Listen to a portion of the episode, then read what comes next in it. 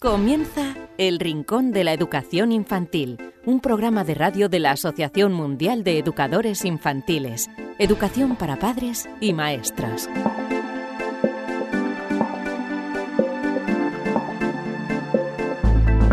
Hola a todos queridísimos amigos y seguidores del Rincón de la Educación Infantil, bienvenidos una semana más aquí a este programa en el que tanto aprendemos y disfrutamos de la educación de los más pequeños, la crianza de nuestros pequeños y pequeñas. Y para este programa 136 os vamos a hablar de lo siguiente.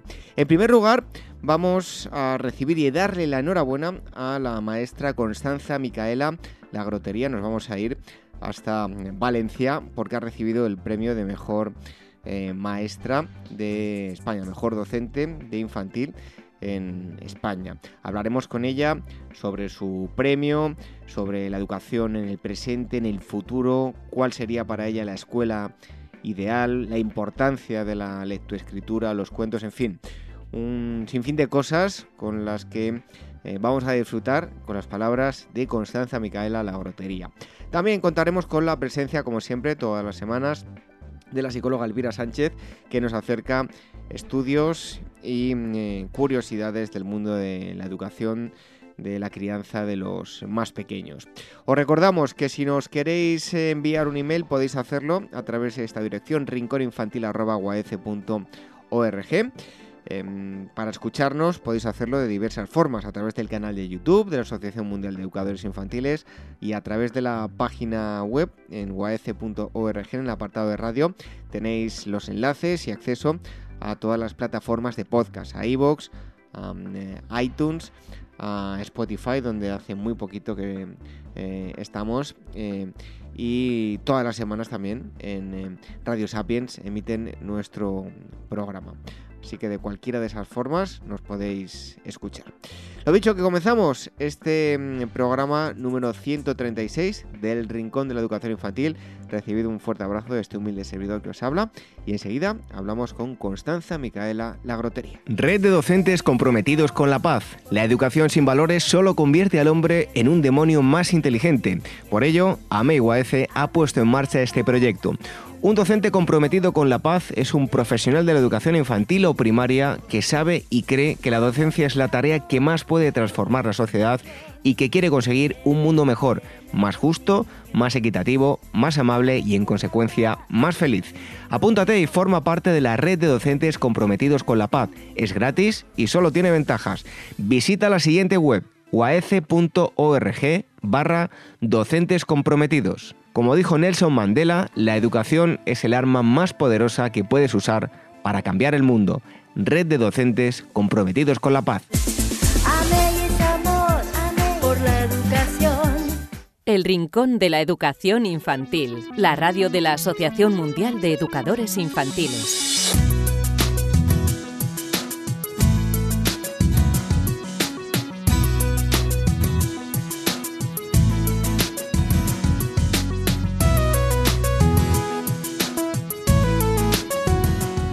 Para todos aquellos que sigáis no solo el programa, sino la Asociación Mundial de Educadores Infantiles, sus congresos, sus noticias, seguro que vais a conocer a la persona a la que vamos a dar la bienvenida en esta entrevista con el experto. Ella es Constanza Micaela La Grotería, es eh, maestra en, en la Escuela Infantil Alcole en Valencia y está con nosotros porque eh, bueno, pues ha sido la ganadora del premio Educa Banca Mejor Docente de España en Infantil. Lo primero de todo, bienvenida eh, Constanza y, muchas felicidades. Hola, buenas tardes a todos y nada, muchísimas gracias. La verdad que muy contenta con este, con este galardón, ¿no? con este premio, a, bueno, a todo el colectivo docente y a mi equipo también de, la Escuela de Alcole. Además que hace poquito también recibiste un premio de la Asociación Mundial de Educadores Infantiles, ¿verdad? Sí, sí, eh, un cuento sobre cuentos cortos en educar en, valores y también, bueno, el primer premio en, un cuento, ¿no? Soy autora también de cuentos infantiles y la verdad que el premio de, vuestra asociación para mí ha sido como el empujón, ¿no? De motivar a, a decidirme a publicar, a, confiar ahí en, mis obras. Entonces, muy feliz y además que soy una activa de participación en vuestros congresos y las referencias en la web y todo. Entonces, muy contenta Bueno, pues eh, como galardonada este premio, te queríamos preguntar mm, cuál es, bajo tu punto de vista, la situación actual de la educación infantil en España. Bueno, eh, la verdad hay una, mm, ah, bueno, hay, hay, dos ciclos, ¿no? Y hay una diferencia por ahí eh, en el primer ciclo que está como más conocido como guardería y yo hago un poco de, hincapié y reivindico que, somos una escuela que de donde también cuidamos, es verdad, pero también educamos y estimulamos el, aprendizaje. Eh, yo soy la maestra del primer ciclo y, bueno, y, creo que también es importante, ¿no? quitar por ahí esa etiqueta de eso solo de cuidados, de donde por ahí se quita el pañal, donde en realidad hacemos muchísimas cosas, ¿no? Y luego el segundo ciclo infantil, que es conocido como la escuela de mayores, eh, eh, realmente en España cada vez eh, se nota menos y, hay proyectos que están comunicados con la primera etapa y, la segunda etapa. Entonces, por suerte que no sea ese paso tan, tan difícil para los peques, ¿no? Al, segundo ciclo, al cole de mayores, que sea más, más fácil, más cercano y que mantenga por ahí eso, la cercanía que tiene el, primer ciclo. Oye, Constanza, eh, a todos aquellos papás que, los hay, que pues que deciden no escolarizar a sus niños hasta los tres años, incluso hasta los seis, em, bajo tu punto de vista, nosotros ya lo hemos hablado aquí en muchas ocasiones, pero ¿qué se pierden esos niños? A ver, yo les animo porque realmente la, etapa de, de, de 0 a 6, ¿no? Como es donde el niño, bueno, hace el cambio, ¿no? De bebé a niño, ¿no? Entonces, ¿qué nos da la escuela? Por ahí toda esa estimulación que, en casa o de manera individual no se puede conseguir, como son las habilidades sociales, ¿no? El relacionarme con los demás. Y es, una, una base primordial también para luego relacionarnos como personas, ¿no? En la escuela infantil también se trabajan las emociones, tengo la empatía de poner eh, en el puesto del otro y, estoy con mis pares, ¿no? Con, la, con las mismas edades. Ya no es en los vínculos de familia, que son importantísimos y tienen que entrar dentro de, la escuela infantil. Yo también abogo por una escuela abierta donde la familia participe, eh, pero también ese, e, esa conexión entre los niños eh, creo que se da en un ambiente educativo donde el ambiente también estimula y donde puedo compartirlo con los demás. ¿Y dónde crees que, hacia dónde, dónde está la, educación del futuro, hacia dónde eh, va y hacia dónde debería ir? Vemos eh, que ya empiezan eh, partidos políticos a, incentivar diciendo que, bueno, pues enseñanza 03 gratuita para, para todos. no sé, no solo a nivel político, me te estoy hablando, sino en general. ¿Hacia dónde va la educación del futuro y hacia dónde crees que debería ir? A ver, creo que, ahora nos encontramos con familias muchísimo más informadas. Eh, en, la, actualidad la, familia ya sabe cuando le dices metodología Montessori, una metodología libre o eh, aprendizaje por proyectos, ya, ya no es algo que nos resulta extraño y que, y que va eh, de acuerdo con los maestros. Ya la familia es parte de, este tipo ¿no? de, educación. Entonces, que mm, ya, como dices tú, bueno, ya no sé a nivel gratuito, político privado ya es la elección de la familia de cómo quiero educar eh, a mi hijo, ¿no? En qué, eh, en, qué metodología se adapta más al, propio, eh, al propio pensamiento y los valores que le quiero transmitir. Em, pero yo creo que realmente la escuela aquí en España está cambiando. Eh, los maestros creemos que también otra, otra educación es posible, más, más cercana y que, y que se, y se puede hacer, ¿no? Se puede hacer de esta manera de todos unidos. La, información hace que, seamos conscientes de, que un cambio se necesite y, realmente se está dando. Em, ¿Qué metodología utilizas? Eh, en fin, ¿cómo son tus clases y las de todo tu equipo? Bueno, realmente nosotros la, metodología es bastante eh, activa, ¿no? Eh, ¿no? Nos intentamos adaptar al niño, a estar en, primer ciclo. Yo todas las clases empiezo, bueno, además de que empezamos con música, haciendo ejercicio y tal, y luego empezamos con una asamblea, que la asamblea es el momento de diálogo del aula, donde ahí reforzamos vínculos entre el educador y los niños, y a partir de esta asamblea, que tiene un momento de escucha, voy conociendo lo que me, lo que me va diciendo la clase. Y además de trabajar con un, con un proyecto, ¿no? De, también trabajamos por proyectos en infantil, con un proyecto transversal, vemos si hay un interés determinado por la clase y a partir de ahí programamos eh, ese tipo de aprendizaje y preparamos el aula y estimulamos al niño con el interés que, surge de, ellos.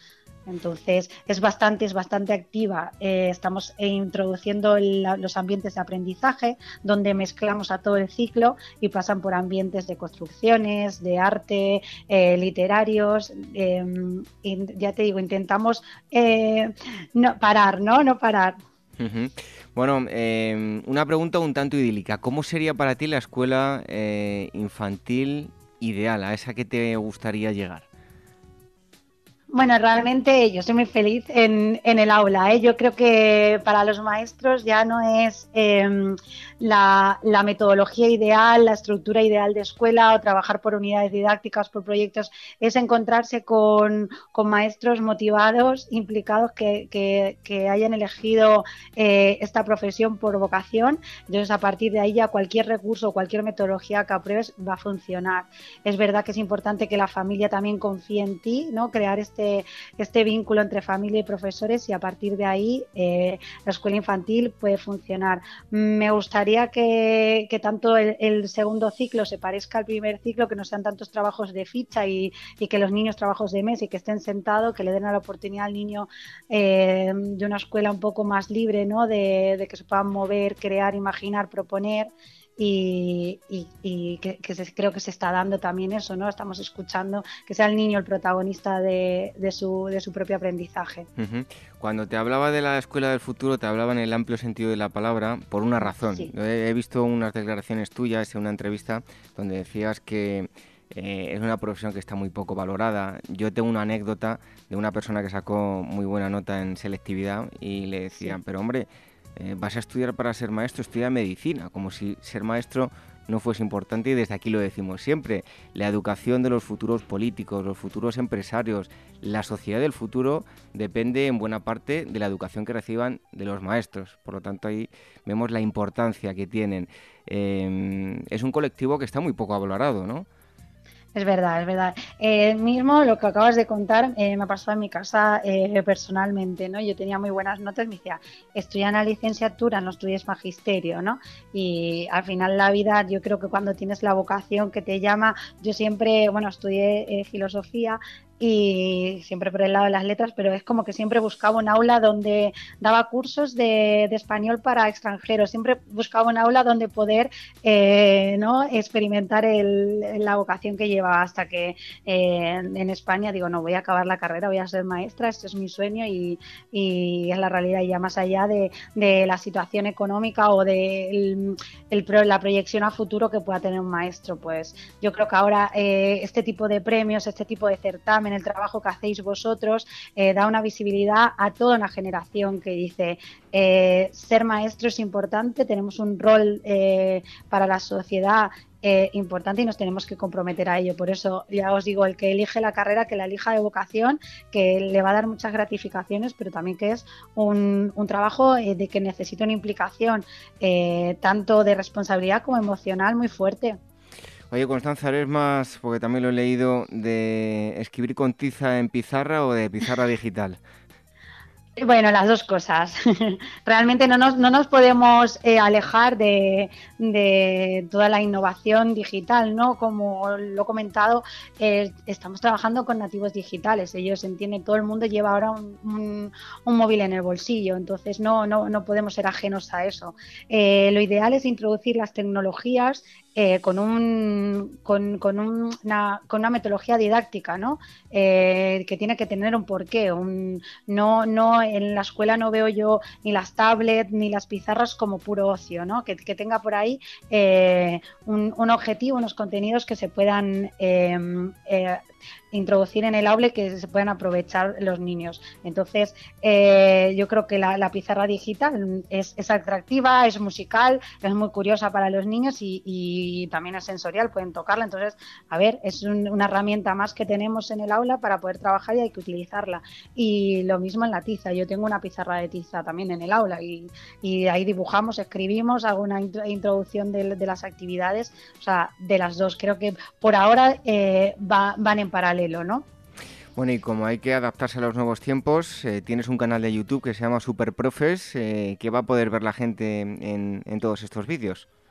Bueno, en Superprofe realmente eh, lo que hago son muchos cuentacuentos, porque bueno, eh, soy un amante de los libros, eh, creo que la lectura es necesaria y los cuentos infantiles siempre tienen un mensaje para todas las edades.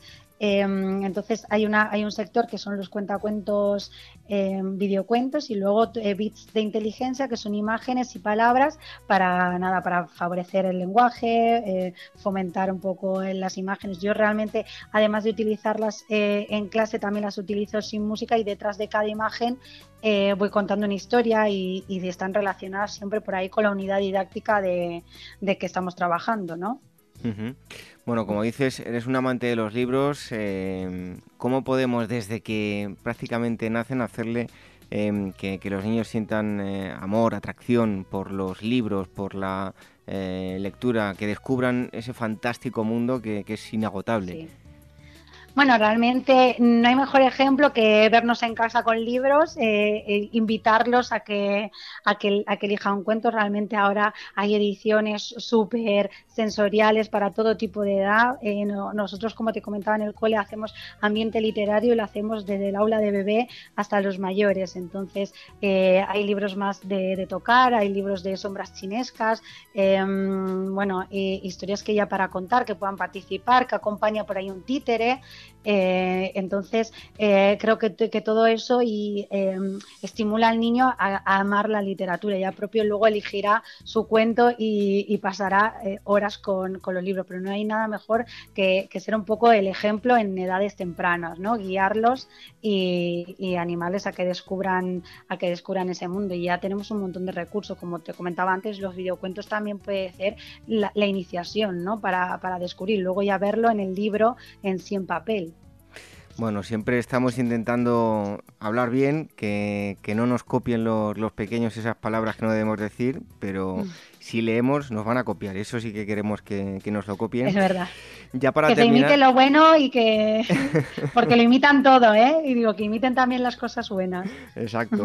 Ya para terminar, eh, hablando de, tu premio de Educabanca, eh, ¿Por qué crees que te lo han dado? ¿Qué crees que, haces en, el aula tú y tu equipo para que bueno, hayáis recibido este premio?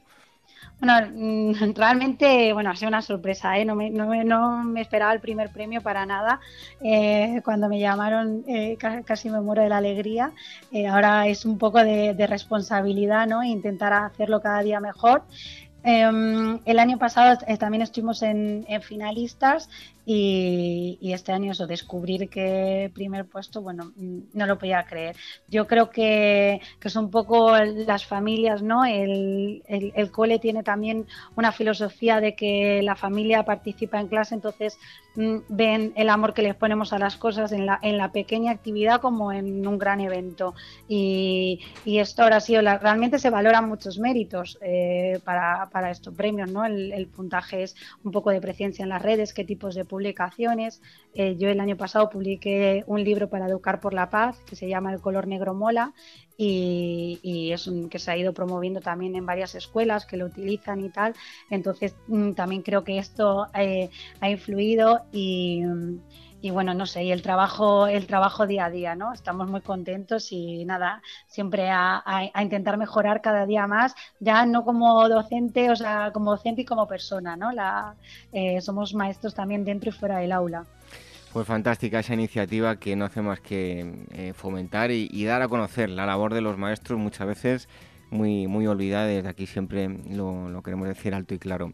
Constanza Micaela Lagrotería, muchísimas gracias por haber estado aquí en el Rincón de la Educación Infantil y nuevamente felicidades por ese premio. Vale, muchísimas gracias a vosotros, ¿eh? un placer.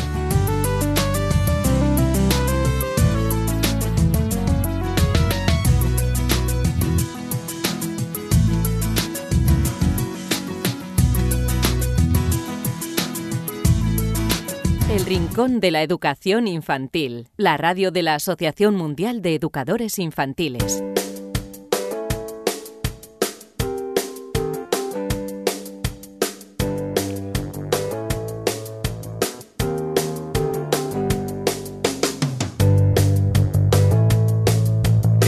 Sobre la educación infantil, consejos de la crianza, curiosidades, en fin, que la psicóloga Elvira Sánchez nos acerca muchas cosas, está nuevamente con, con nosotros.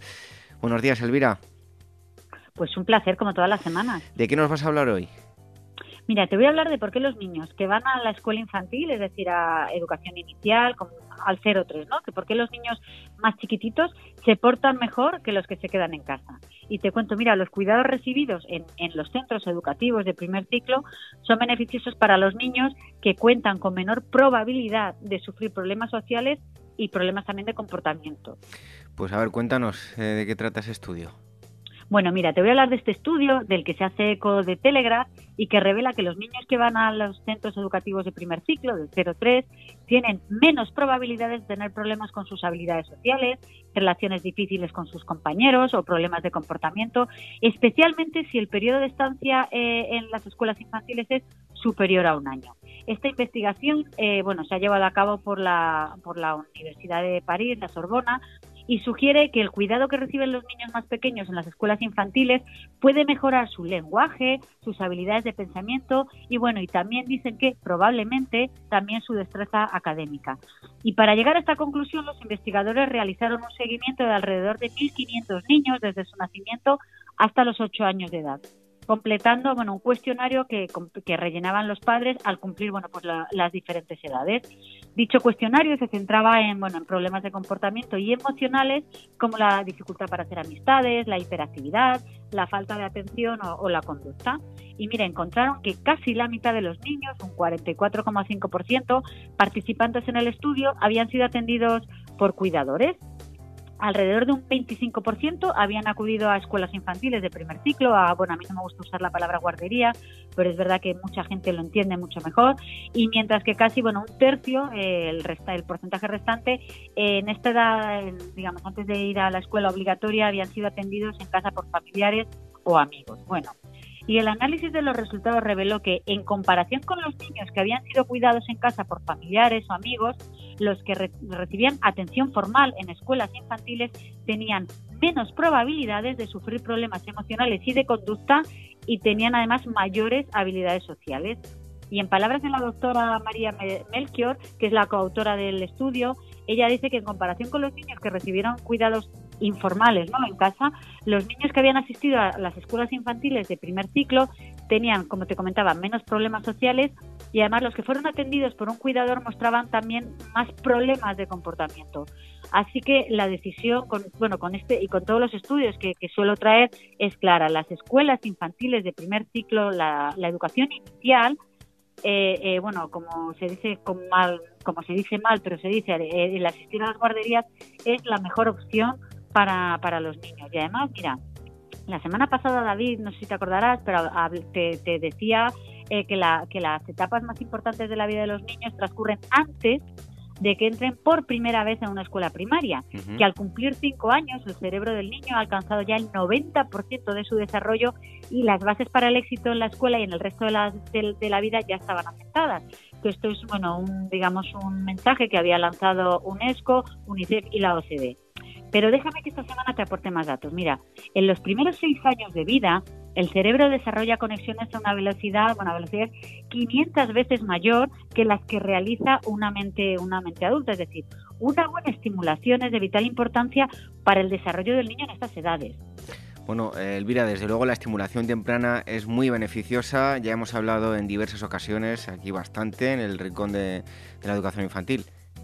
Ya veréis que mira, e, es más, hoy hoy he venido un poco, hoy si me escuchase mi profesora de, neurociencia estaría como súper contenta conmigo, pero mira, eh, tras el nacimiento el bebé tiene 100 mil millones de neuronas aproximadamente, pero tiene escasa sinapsis, ¿vale? Es decir, tiene escasas conexiones neuronales. Y estas, aumenta, estas aumentan según el crecimiento mediante la estimulación ambiental. A ver, mira, te cuento un poco más.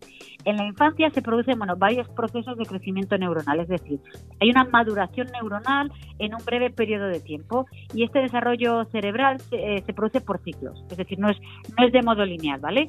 Existen varios periodos críticos donde se produce un desarrollo masivo y rápido de las neuronas y sus conexiones, permitiendo así como interaccionar con el ambiente. Y esto se traduce en una gran capacidad del niño para adquirir, asimilar y aprender, ¿no? Y recuperar información de una forma acelerada sin gran esfuerzo. Es lo que, lo que solemos decir. Los niños son esponjas. Pues efectivamente, los niños son esponjas. Y las, las capacidades bueno, cognitivas y emocionales van a depender bueno, de dos factores fundamentales. Obviamente, primero la genética y la otra el ambiente. Pero es indispensable la interacción en los primeros años de vida para que se desarrollen estas conexiones neuronales de las que te estaba hablando. Y ahora a mí muchas veces me preguntan, vale, ¿y cuáles son las claves? Bueno, pues te las digo. El apego de los padres y de los cuidadores, el amor, la confianza y el cariño, una buena alimentación, el juego que es súper importante y la actividad física. Y la verdad es que David que el desarrollo del cerebro es fascinante porque a los cuatro años, a los cuatro años, el cerebro del niño puede llegar a un máximo de mil billones de conexiones neuronales. Por tanto, es una edad crucial para el aprendizaje. Y además, bueno, los niños son como esponjas y lo aprenden todo eh, y además todo de una manera súper rápida y súper y super espontánea, ¿no?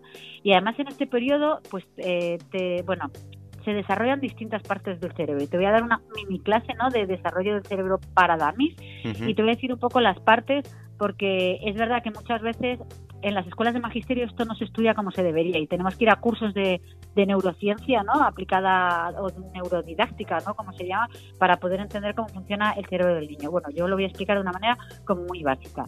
Primero tenemos las estructuras subcorticales, ¿vale? Estas estructuras están relacionadas con las funciones del control y automatización del movimiento. Luego tenemos las estructuras límbicas, que la primera función es la de la gestión emocional las estructuras vestibulares, que son eh, regiones relacionadas con el equilibrio. Luego están las vías somatosensoriales, en las que se da entrada la información visual, auditiva, táctil, bueno, la de los, la de los sentidos. Tenemos las áreas cerebelosas, que es donde se establecen las capacidades de coordinación, la secuenciación, la precisión, el equilibrio y la adaptación de los movimientos al medio, que esto es muy importante. Y luego las áreas primarias corticales, que en estas zonas se encuentran los estímulos eh, somatosensoriales. Y ahora te explico, bueno, año a año, ¿no? Cómo se va dando este eh, neurodesarrollo de todas estas áreas de las que te he comentado. Bueno, el primer año, importantísimo. El primer año de vida del bebé, este va a ser capaz de relacionarse con el medio, de discriminar eh, estímulos prelingüísticos, de manejar eh, su comunicación obviamente no verbal y emocional con respuestas faciales. El segundo año se desarrollan las áreas subcorticales, las áreas perdón, corticales secundarias y de asociación que están relacionadas con bueno, integrar los estímulos en la red neuronal, es decir, el aprendizaje y comenzará el desarrollo del lenguaje verbal, lo que bueno contribuirá a una mayor y mejor, pues eh, obviamente comunicación social. El tercer año, el tercer año ya, bueno, existe un mayor desarrollo eh, cortical, lo cual ayuda mucho al proceso de adquisición de aprendizajes y a la maduración neuronal y las conductas que se requieren, bueno, pues serán cada vez más complejas. Es decir, eh, por no aburriros demasiado, como conclusión, durante la infancia temprana, o sea, primer año, segundo año y tercer año, y por un breve periodo crítico, eh, los circuitos de la corteza cerebral poseen un estado de alta plasticidad, lo que hace que puedan modificarse fácilmente. Y por ello es de gran importancia una buena estimulación, pues que estará marcada por, pues como te decía, una buena relación y apego del niño eh, por parte de sus progenitores, de sus maestros, el amor, la confianza, el cariño, la alimentación, muy importante, jugar, hay que jugar, hay que jugar mucho, hay que jugar mucho, mucho, mucho y también, eh, bueno, y también la actividad física que es muy importante, con lo cual cuando llevamos un niño a una escuela infantil, a un centro infantil, inicial, eh, no lo estamos llevando solo por aspectos de conciliación, lo estamos llevando porque la neurociencia nos está demostrando que cada vez este periodo es más importante. Entonces, no podemos dejar pasar las oportunidades, las ventanas de oportunidades que nos abre eh, el desarrollo neuronal en la etapa de 0 a 3. Esto es súper importante y de verdad que no me voy a cansar de repetirlo. Bueno, pues es importantísimo pensar que, si además uno se puede beneficiar de la conciliación, fenomenal, pero el motivo principal debe ser todo esto que, nos ha contado eh, Elvira, que es importantísimo. sí, yo hay muchas veces que hablo con mi no, es que como yo no trabajo, pero si no es porque tú trabajes o no trabajas, si es porque es beneficioso para el niño, más allá de la, como tú decías, más allá de la conciliación, es que es, por el niño. O sea, tú no trabajas, puedes tenerlo en casa, pero tú no puedes atenderlo como le atienden los profesionales. Además, estamos hablando de cuatro o cinco horas al día, tres, cuatro horas. Que el niño, o sea, tú le vas a seguir dando el amor, el cariño, los cuidados, tú vas a seguir jugando con él, vas a seguir interactuando, pero por lo menos, al menos durante unas horitas al día, va a recibir, digamos, una estimulación que le van a unos profesionales que están formados y capacitados para ello. Pero bueno, no me voy a extender más con este tema. Además, Elvira, yo voy a contar una anécdota. Yo comencé el colegio un poquito más tarde y tenía envidia de todos aquellos que habían estado pues desde casi desde el principio porque sabían hacer eh, figuritas con plastelina, yo no sabía, y eso si nos llevamos a todos los ámbitos, pues vemos que, hay un mayor desarrollo. Eh, si es que además cada día, yo te traigo cada día investigaciones, eh, porque es que cada día está más que demostrado que es que es importantísimo la etapa educativa. El 13 es hiper importante. Y, a ver, no es que no me centre en esta etapa, es que ya digamos que hemos conseguido ciertos, ciertos hitos, ¿no? Pero quizá la conciencia social sobre el 0 a 3 es, eh, la gente lo lleva a las escuelas infantiles de primer ciclo porque por temas de conciliación. Pero tenemos que concienciar que no es solo conciliación, es que es la etapa educativa más importante donde se asientan las bases sobre las que se va a construir el edificio del aprendizaje con lo cual es muy importante concienciar de la importancia de la educación de 0 a 3 años, de la educación desde el nacimiento. Bueno, y antes de marcharnos, nos vas a hacer un recordatorio de uno de los concursos, ¿verdad? Pues mira, os voy a recordar el concurso, voy a seguir recordando de aquí a abril, que es donde cuando finaliza el, plazo para el concurso de talleres sobre lectoescritura, pero hoy os quiero recordar, sobre todo, es verdad que solo ámbito nacional, solo ámbito España, pero es muy importante que participéis todos los que nos estéis escuchando, tanto los padres, yo de hecho le he escrito un email a la maestra de mi hija la mayor informándole por si no si no le había llegado la información sobre el concurso de, de la importancia de cuidar el medio ambiente porque es verdad que al final estos son, a ver, temas de moda, ¿no? Entonces ahora se habla del medio ambiente, ahora se habla de la educación de género, ahora se habla, pero claro, son temas, a ver, hay que enseñar a los niños desde pequeñitos a cuidar el medio ambiente. Y además con este concurso eh, hay el triple de premios, que en ocasiones anteriores, este ya es el octavo, y todos los maestros que se inscriban en el concurso eh, recibirán el kit de participación que pueden usar o no, o luego ellos a lo mejor deciden usar otros materiales, pero bueno, se le envía, enviamos un kit de participación para que, bueno, tampoco les cueste eh, esfuerzo en cuanto a materiales el poder participar en, este concurso. Es el concurso, octavo concurso escolar, Cuidamos del Medio Ambiente. El plazo de inscripción para poder recibir el kit de bienvenida finaliza el 15 de febrero y tenéis toda la información, como siempre, en www.uac.org en nuestra página web. Y además este concurso eh, eh, pueden participar alumnos de infantil, de primaria y también de educación especial y el objetivo es que bueno los escolares expongan sus ideas para mejorar el planeta mediante trabajos manuales y creativos.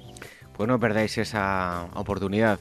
La psicóloga Elvira Sánchez que cada día nos acerca estudios y curiosidades sobre la educación infantil, además de recordarnos este concurso que no debéis dejar pasar. Elvira, muchísimas gracias y hasta el próximo día. Pues aquí estaré como toda la semana.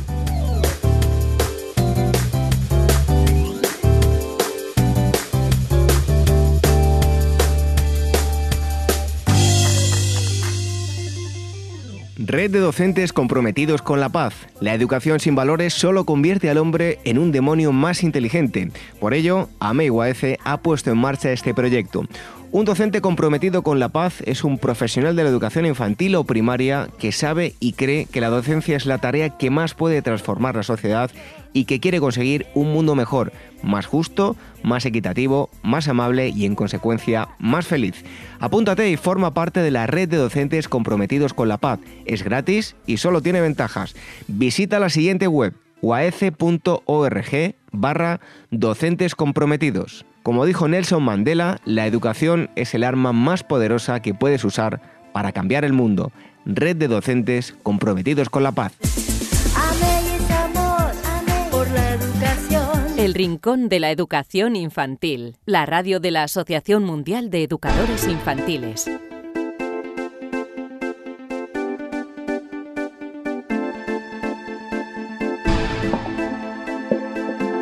Nos marchamos y terminamos este rincón de la educación infantil. Hemos charlado con Constanza Micaela La Grotería, que la han nombrado mejor eh, maestra, eh, le han dado este premio en eh, mejor maestra de, España y le hemos querido dar la enhorabuena y hemos disfrutado con sus reflexiones, sus palabras sobre la educación del presente, cómo está actualmente la educación infantil, la educación del futuro, cuál sería la escuela ideal para ella, la importancia de la lectoescritura, nos ha hablado de los cuentos que ella misma ha escrito y por cierto que recibió hace muy poquito un premio de la Asociación Mundial de Educadores Infantiles y de muchas otras cosas.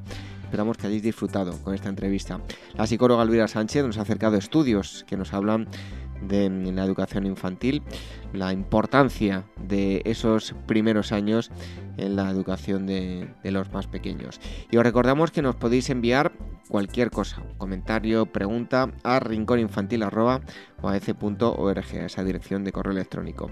Y antes de marcharnos, os recordamos cómo nos podéis escuchar a través del canal de YouTube de la Asociación Mundial de Educadores Infantiles, a través de las plataformas de podcast, iVoox, iTunes, Spreaker y Spotify. Y también todas las semanas en Radio Sapiens emiten el programa. Regresamos dentro de una semana aquí en el Rincón de la Educación Infantil. Hasta entonces que seáis muy felices. Adiós.